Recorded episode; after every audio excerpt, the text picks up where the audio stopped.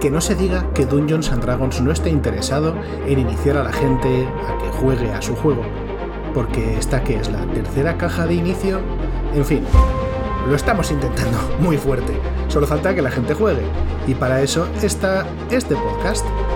Hola a todo el mundo, os doy la bienvenida a Level Up, un podcast ofrecido por Ediciones Shadowlands dedicado a Dungeons Dragons y en el que te echaré una mano para acercarte al juego y empezar tus aventuras en sus mundos. Yo soy Nacho G Master y seguimos hablando de aventuras oficiales de Dungeons Dragons quinta edición. Concretamente, hoy vamos a hablar de la eh, segunda o tercera, según se mire, caja de inicio que tiene esta edición, que es la caja de los dragones de la isla de las quizá no encaje bien con esta caja, pero desde luego seguro que encaja bien con cualquiera de tus aventuras, las aventurillas que puedes encontrar si te escribes a shadowlands.es barra level up, además de ser una de las primeras personas en enterarse de cuándo salen estos programas, así que dado que no hay ningún tipo de desventaja y todo te va a venir bien, ¿por qué no te inscribes ahora mismo y ya está, y no discutimos, ni para ti ni para mí? Para hablar de esta caja de inicio, tengo una persona que ya es veterana de este programa, eh, que le hemos dejado salir momentáneamente de esa pequeña celda que hay bajo la escalera, donde le pasamos tranchetes por debajo de la puerta, que es nada más y nada menos que mi queridísimo Fausto. ¿Cómo estás? Hola, muy buenas. Pues bastante bien. Vengo después de, de estar, como ya hemos dicho, en la jaula que tenemos debajo, porque eh, ya de paso, aprovechando que dicen, bueno, pues ya que lo tenemos aquí todo el santo día hablando de aventuras, de DD, vamos a, vamos a ponerle también a trabajar un poco. Yo soy, para quien no lo sepa, yo soy el encargado de cuando tú llegas a una librería y vas buscando un libro de esta editorial y dices, uy, quiero este libro y de repente llegas, lo coges y dices, vaya, esta esquina del lado izquierdo, derecho, esta esquina no, no se ha roto un poquito. Vaya por Dios, pues yo hago eso, yo soy el encargado de hacerlo para que así diga, vaya, quizás no está tan bien y cojas el libro del fondo, para que así puedan seguir vendiendo los que están un poquillo mal los libros de, impresión y eh, no, no te das cuenta del error. Es un plan diabólico en el cual yo no sabía que estábamos metidos, ni tú ni yo. Y ahora tengo un poco de miedo, quizá, por lo que acabas de decir. Pero después de, bueno, de, airear este secreto oscuro, creo que sería buena idea meternos en, en harina porque estamos ante una caja de inicio, ¿no? Es decir, no es muy distinta en cuanto a contenido a lo que ya vimos cuando hablamos de la mina perdida de Fandelver o incluso de lo que hablábamos del dragón del pico aguja helada. ¿O sí? ¿Qué es lo que tenemos entre manos, Fausto? ¿Qué es esta caja de inicio? Vale, pues ¿de qué va esta campaña? Pues sin meternos mucho en spoilers, sin fastidiar mucho a la gente que todavía quiere jugarla y que no la ha comprado, eh, la idea de la campaña es eh, muy similar a la de eh, cualquier campaña para novatos. la idea que plantea esta campaña es que los jugadores tienen que ir a una isla, la isla de las tempestades, es una isla que se formó hace mucho, mucho tiempo, cuando un dragón rojo murió a manos de unos dragones metálicos y debido a la actividad volcánica apareció. Entonces directamente el, módulo te dice, eh, estáis por la razón que sea eh, en un barco de camino a, em, a la isla aprovecha este momento para el DM para que explique los jugadores por qué están, qué razón tienen para viajar, a qué se debe y demás.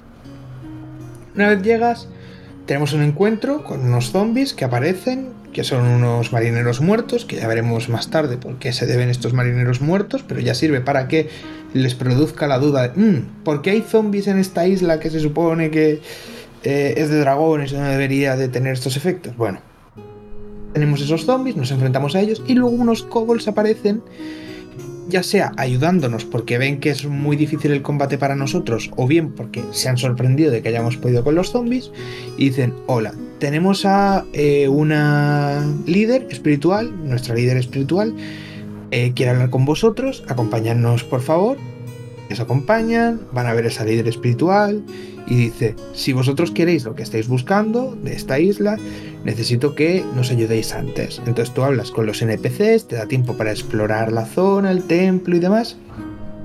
Y una vez has hablado, pues te dan varios ganchos, que es ve a explorar este sitio porque necesitamos suministros y ve a explorar este sitio porque ha habido un naufragio y no sabemos por qué.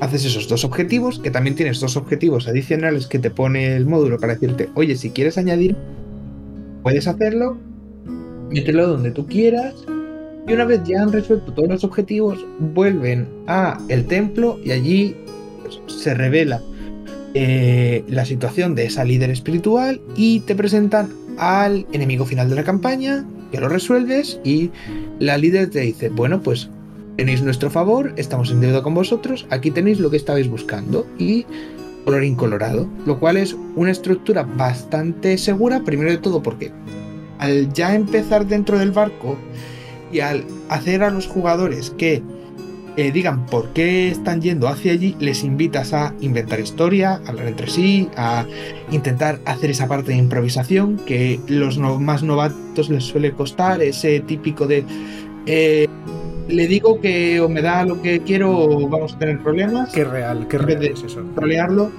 Eh, pues eso nos lo plantean así. Después tenemos estos zombies que, como ya he dicho, se van a comer un poco la cabeza porque van a decir, ¿por qué demonios hay zombies aquí? O a lo mejor no, a lo mejor dicen, vale, pues son zombies porque tocan zombies. Pero es algo más inusual que, por ejemplo, eh, goblins, como tenemos en la mina perdida de Fandelver o similares. Y una vez allí, otra cosa buena que tiene es que eh, tenemos total libertad. A ti te dan una lista de objetivos, en plan de, oye, mira, tienes que ir aquí en esta isla a hacer este objetivo y aquí en esta isla para hacer este objetivo. Y si acaso el DM quiere incluir los objetivos adicionales, donde él quiera. Pero no te están diciendo tienes que ir del paso 1 al paso 2, del paso 2 al paso 3, sino, oye, mira, tú tienes una lista. Organízate como a ti te dé la gana. Y la aventura, de hecho, te dice, si los jugadores son de nivel 2, haces esto. Si son de nivel 3, haces esto. Que creo que está muy bien, sobre todo para los DMs más novatos porque sí que eh, el necesitar de buscar un gancho y convencerlos para que vayan a la aventura y que se lleve la aventura y que sigan exactamente los puntos puede ser eh, más difícil. Porque es cierto que las campañas escritas que son más railroad, en plan de, oye, mira, se tiene que ir de A a B, de B a C, de C a D y ya está, suelen ser un problema sobre todo para los novatos, porque cuando tú ya tienes un poco de de carrera, pues no te cuesta nada improvisar. Y dices, no, tienes que ir a la isla porque Pato MacPato perdido el pato de oro, que es eso que lleva buscando tu familia toda la vida, está ahí. A lo mejor a ti no se te ocurre, entonces es mejor que digan, no, no, que se le ocurra al jugador y así sabes qué es lo que quiere exactamente y puedes trabajar sobre ello. O sea, realmente lo que, lo que nos están ofreciendo es una especie de mini sandbox, ¿no? O sea, tú llegas a una isla, en la isla hay una serie de...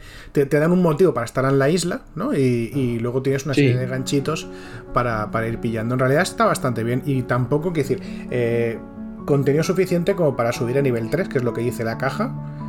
sí, la idea es, la idea es llegas a nivel 1 eh, no, creo que es. Sí, nivel 3. O sea, llegas a nivel 1, luego te enfrentas a los zombies, ya está. Y luego tienes objetivo 1, nivel 2, objetivo 2, nivel 3, y luego ya post final, que es a nivel 3. Bastante bien. Y lo bueno es que sí que es mini sandbox, mini sandbox, perdona.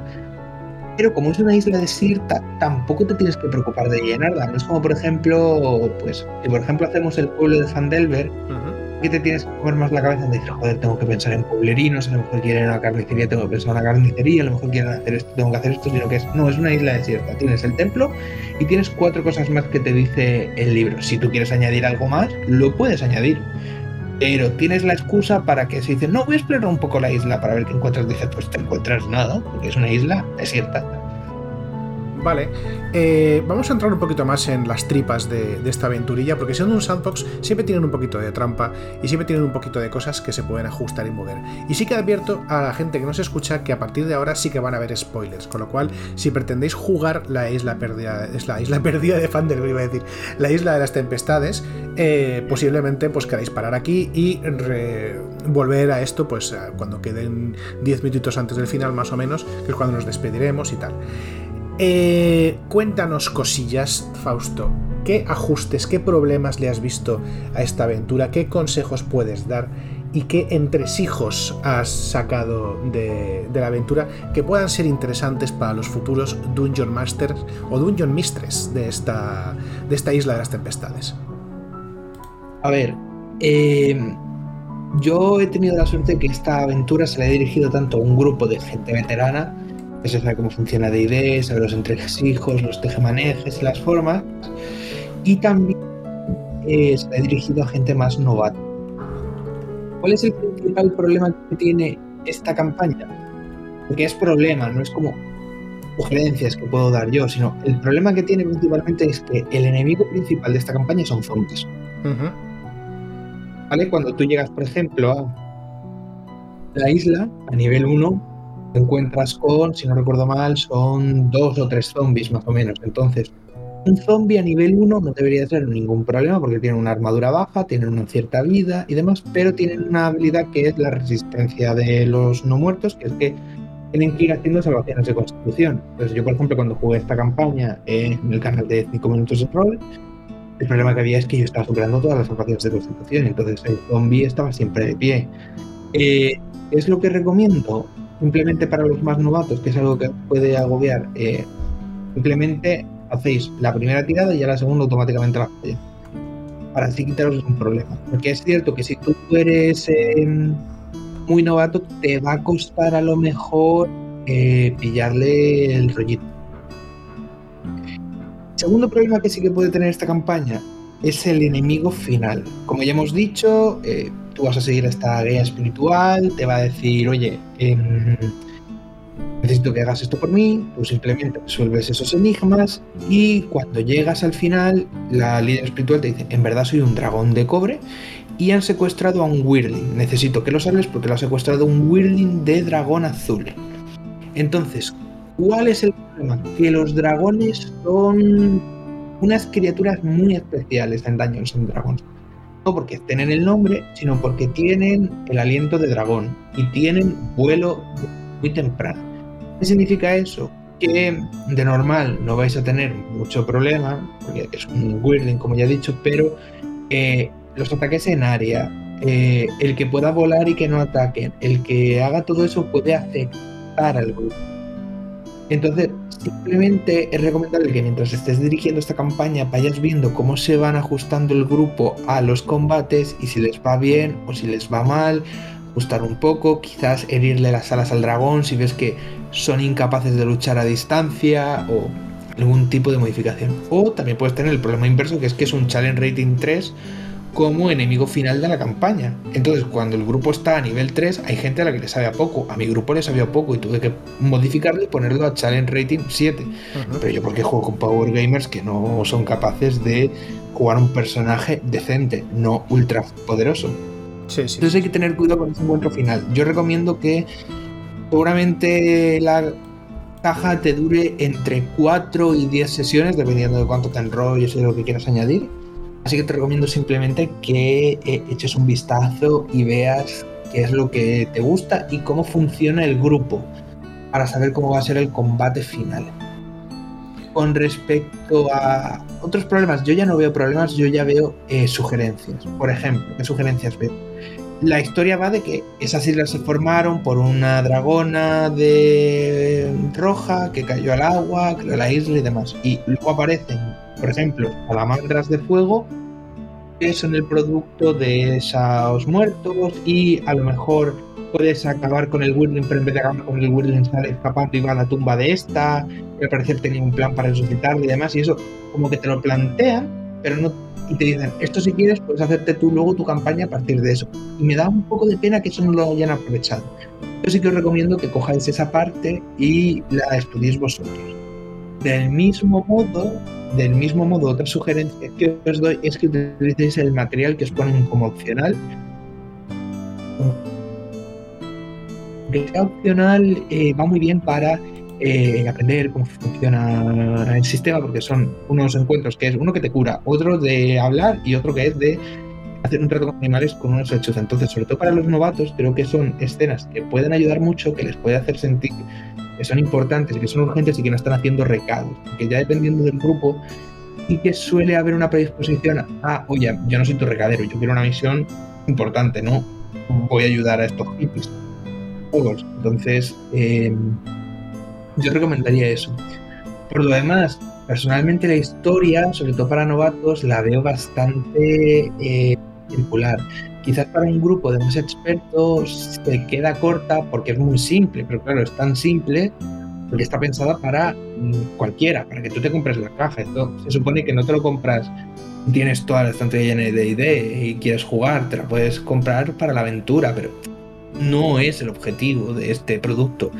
Entonces, simplemente sí que recomiendo que si vas a ser una persona ya más experimentada, vas a tener que dedicarle tiempo a mejorarla, a cambiar cosas y a dejarla más acorde a tu gusto. Y hablando del tema, eh, siendo como es un mini sandbox, eh, al final lo que, lo que inspira un poquito este tipo de aventuras es a dejar que la gente explore. Pero se deja explorar, quiero decir, es una es un mapa que vayas a donde vayas siempre el Dungeon Master va a tener la oportunidad de sacar algo interesante o hay mucha zona vacía. Digo por cuál puede ser el enfoque a la hora de, Es una isla completamente vacía, o sea, se supone que es solamente piedra y hierba, no hay mucho más. Lo único que tienes son los eh, eh, los combates opcionales, los encuentros opcionales que vienen en el módulo, pero de por sí el libro está vacío, pero porque está pensado para eso, para que sea un sandbox, para que te dé la idea del sandbox, de, da igual en qué orden lo haga, pero al final lo puedo hacer como yo quiera, pero sí que no obliga al DM a tener que preocuparse de pensar, de darle mucho al coco o de intentar añadirlo. Es cierto que te recomienda que si quieres añadir combates, pues que puedes tirar de una lista de combates aleatorios, que te puedes enfrentar contra zombies, que te puedes enfrentar contra kobolds malvados y cosas así, o incluso contra unos solechozo. Pero no es, eh, por ejemplo, un Storking Thunder o un Tyranny of Dragons que tenga una tabla de un de 10. Si sale un de 6 te encuentras un barco varado. Si sale un 7 te encuentras un gigante. No, no está aquí. ¿Por qué es eso? Porque no está pensado para muy complejo. Es algo para que juegue gente muy nova, para que pille su truquillo y luego ya que siga adelante. Y a tu juicio, por lo que me contabas, ¿crees que hay suficiente material como para poder enlazar todas estas cosas? Para poder enlazar eh, la isla como cadáver del dragón rojo, con el rapto del Wirbling, con los zombies. Es decir, ¿es muy complicado crear un hilo conductor de todo lo que pasa en la isla? No, porque lo bueno es que los zombies, por ejemplo, están bien relacionados directamente con un barco varado que hay, porque al final se descubre que los zombies se deben a un artefacto de Orcus que acabó ahí varado. Si tú lo coges y lo consagras, se acaban los zombies. Tienes el tema de el Whirling, que puedes relacionar sus planes con algunos kobolds malvados que has podido encontrar por ahí y también lo puedes relacionar con cosas malas que han pasado a lo largo de la isla. Por ejemplo, hay una zona de micónidos de donde sacan las provisiones a las que tienes que ir y cuando tú te encuentras con los micónidos te piden ayuda para acabar con una plaga y si acabas con la plaga va todo mucho mejor y se eh, arreglan algunos problemas que había en la isla cuando llegas. Es lo mismo, tú vas a investigar el barco varado, te encuentras con los zombies, con más zombies, consigues el artefacto de Orcus, lo destruyes y se acaban los zombies. Es cierto, una aventura de haz esto para acabar con esta amenaza, está bien, es como hacer un checklist, no es... Em, me he dicho, un sandbox muy complejo, es algo simplemente para que el DM eh, tenga libertad y tenga las cosas fáciles, que los jugadores sientan que no están sobre raíles, viendo cómo pasa la historia. Lo bueno es que sí se puede relacionar bien, porque como están indicados en el mapa, eh, cada punto, el objetivo principal, el santuario, el laboratorio y demás, tú puedes incluso incluir los encuentros estos adicionales que he dicho de camino a cada objetivo principal y puedes ir moviéndote y haciendo que, eh, que tengan cierta cohesión todas las cosas. Mola. Y bueno, ya la última preguntilla que quería hacerte es, eh, esto es inevitable, las comparaciones son odiosas, pero en este caso creo que es muy justa. ¿Cómo se compara esta, esta caja de inicio con la otra caja de inicio, con la mina perdida de Fandelberg? Si hay alguien que tenga la oportunidad de, de poder jugar a las dos, o de poder comprar cualquiera de las dos, ¿cuál recomendarías y por qué? ¿Qué comparación tiene, si es que tiene alguna? Bueno, la Isla de las Tempestades es la que recomiendo comprar porque es la que puedes comprar ahora. Ya la otra ya está descatalogada y ya no se puede está dentro de Fandelver y más allá. Yo personalmente pienso que esta campaña es mucho mejor. Primero de todo porque eh, tiene muchas más ayudas para el DM, te ofrece soluciones de, oye, si esto no pasa, puedes hacer otra cosa. Si esto no sucede, puedes hacer esto. Si tienes algún problema con esto, puedes modificarlo de tal forma. Y te van guiando de la mano y es muy bueno, sobre todo para novatos. Aparte, el que ya haya un gancho, el que invite directamente en el módulo a que los jugadores inventen parte de la historia y que esté todo bastante cohesionado y no tengas que hacer tanto trabajo, eh, es interesante. El problema que tenía, por ejemplo, la mina de Fandelver es que funciona de la siguiente forma. Tú estás en un lugar y un enano, que en este caso su nombre es, eh, que lo tengo aquí, el señor Quemapiedras, eh, Sí, Gundren, Rock, Rockseeker se llama. Bueno, Busca Piedra creo que se llama en castellano. Gundren Rockseeker, he dicho que no piedra, no, perdón, Busca Piedra. Sí. igual, sí. Rockseeker te llega y te dice, necesito protección para llegar a Fandelver. Vas para allá, te atacan unos goblins, eh, secuestran a Gundren, llegas a Fandelver, tienes que preguntar por él, oye, ¿dónde está? Pues puede estar seguramente en el castillo de los goblins, pero estamos aquí jodidos porque tenemos a eh, las marcas rojas dirigidas por Glastaff que nos están jodiendo vivos. Entonces, tienes que ir a salvar a Gundred y ya si eso, si te apetece, pues tienes que salvar a la ciudad de Blackstaff, que luego te llevará a un encuentro con, con un dron. Eh, y ahí acaba. Sí, sí, sí, más o menos, sí. Con Sand, y de repente eres el, el héroe de Sandelver porque lo has pero cuando te empieza la campaña, lo que te han prometido es un dinero a cambio de salvar a este enano, eh, pero no hay ninguna, ninguna razón para salvar al enano salvo cobrar, que eso sí que lo puedo entender, entonces tienes que ir a meterte con los goblins, pero lo de Blackstaff y lo de el boss final son dos encuentros que son completamente opcionales y que a lo mejor eh, los jugadores se saltan. Porque a menos que esté el LEM y diga, oye, tenéis que ir por aquí, mm. porque es que si no vais por aquí se acaba la, campaña. Sí, es un poco quizás. lo que más fastidia. Sí, igual, igual Fandelver tiene más partes móviles, ¿no? Aparte también acaba, acaba a nivel 5 y no a nivel 3, y tiene también un montonazo de cosas opcionales. Que también, si, si estás siguiendo un poco la trama de los Rockseeker y lo de Black y tal, eh, hay un montón de, cosas opcionales que hay que tener cierta maestría para poder meterlas entre medio, porque no tiene mucho que ver con nada de lo demás. Yo creo que la mina perdida de Fandelver hizo bien su trabajo, que era ser una partida introductoria al sistema de de quinta más que una caja de inicio para novatos. Sí. Pero yo no creo que sea una buena campaña para novatos. Yo creo que muchas campañas de la Liga de Aventureros eh, tienen mucho mejor ese propósito, porque en Fandelver es eso, el DM tiene que hacer mucho trabajo. Y depende también de que de ese problema que solemos encontrar con, con muchas campañas de, oye, yo estoy siguiendo este gancho porque estamos jugando a la mina perdida de Fandelver, habrá que ir a explorar la mina, pero el EJ, el personaje, no tiene ninguna razón para ir a ese lugar, salvo que el jugador dice, tengo que ir aquí porque es lo que toca. Claro, sí. Y es un poco una pena eso. Entonces yo creo que es una, yo creo que Stone Island es como una forma más tranquila de descubrir cómo se juega D&D, descubrir cómo se juega D&D Quinte, de cómo montar una campaña, donde te están llevando muy de la mano y que te echan la mano. ¿La recomendaría para gente más avanzada? Sí, pero requiere mucho trabajo porque si no os vais a aburrir. Es como Fandelver. ¿Recomiendo para novatos la mina perdida de Fandelver? Eh, sí, pero recomiendo que busquen ayuda en internet.